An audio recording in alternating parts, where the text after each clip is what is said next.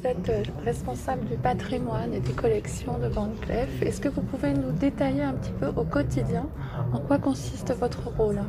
Oui, tout à fait. Donc, euh, le, patrimoine de la maison Van Cleef Arpels est un département qui euh, a pour mission de conserver, euh, préserver, étudier et transmettre le patrimoine historique de la maison Van Cleef Arpels, une maison qui a été fondée en 1906 place Vendôme et qui euh, recèle des trésors euh, dans ses collections, notamment euh, plus de 1700 pièces de joaillerie, joaillerie, objets d'art et horlogerie qui constituent la collection patrimoniale de la maison, mais aussi un fonds d'archives merveilleux composé de plus de 100 000 dessins, de photographies, d'ectachrome, euh, de livres aussi, évidemment, euh, des créations des carnets de joailliers, euh, des livres de débit, des livres de, production qui constituent notre histoire et notre patrimoine.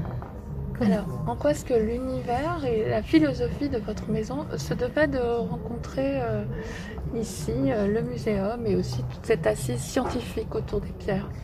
La maison euh, a toujours souhaité euh, partager et faire connaître euh, à un nombre plus grand ce merveilleux métier qui est le métier de la joaillerie, mais aussi des savoir-faire et transmettre l'histoire de, de, notre maison, l'histoire de nos créations, l'histoire de notre patrimoine et de montrer au plus grand nombre que l'art joaillier est un art comme d'autres arts et qui mérite tout autant d'être connu. Euh, c'est une rencontre qui a eu lieu euh, déjà dès 2016 autour d'un projet d'exposition qui s'est tenu à Singapour entre le Muséum euh, d'histoire naturelle de Paris et la Maison Van Cleef Arpels et qui s'est traduit aujourd'hui par cette exposition qui est un regard croisé entre l'art et la science. Alors, quelles sont un peu les pièces euh, maîtresses du parcours? Il y a des pièces historiques qui ont appartenu à des personnages célèbres, comme le diamant bleu par exemple. Est-ce que vous pouvez nous en citer quelques-uns? Oui, bien sûr. Le diamant bleu est un, très bon exemple. Il y a aussi euh, dans, euh, de ce qu'on appelle la, haute joaillerie. De nombreux historiens euh, citent cet exemple comme la pierre fondatrice de la haute joaillerie, euh, la grande toison d'or de Louis XV, qui est ici euh, représentée en une reproduction, parce qu'évidemment elle a été volée puis détruite lors de la Révolution française.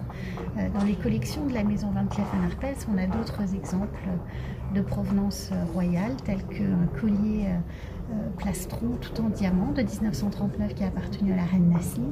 On a euh, aussi des, euh, deux pièces qui ont appartenu à sa fille, la princesse Faiza, notamment le collier d'émeraude Art déco de 1929, qui est un chef-d'œuvre de composition Art déco.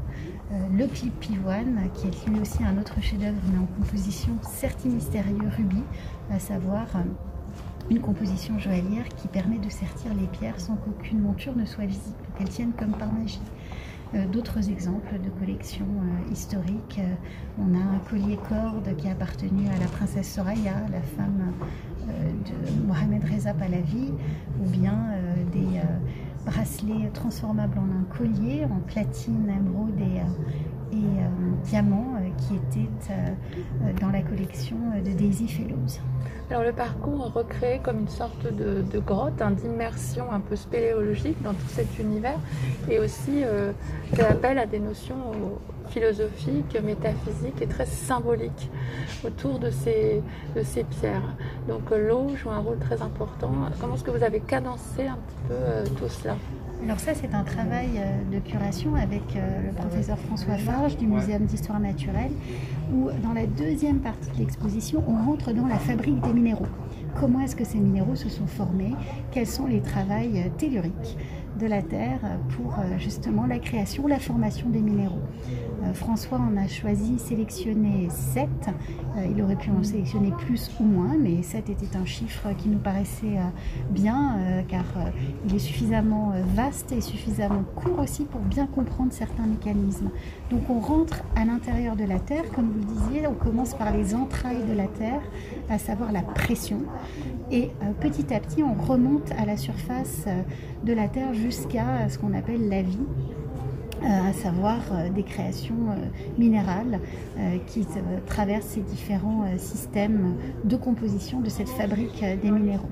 Donc on passe de la pression à la température, ensuite on remonte vers les fluides, on va petit à petit vers l'oxygène, l'eau, l'oxygène, la vie et enfin ce qu'on appelle le métamorphisme, c'est-à-dire ce cycle des minéraux qui reprennent ensuite une nouvelle vie grâce à la tectonique des plaques qu'il faut redescendre à l'intérieur de la Terre.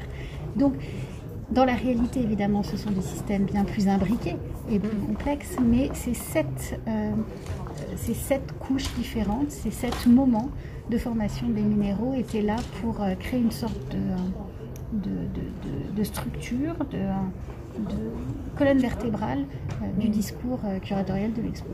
Et quelles sont les valeurs actuelles hein, qui, sont, qui, perdurent et qui vous semblent extrêmement importante, notamment par rapport à la période qu'on traverse, autour du, temps, de la fabrique aussi de, l'histoire. Qu'est-ce que, voilà, en quelques mots Oui, je trouve que c'est une exposition qui, euh, qui, donne beaucoup d'humilité en fait.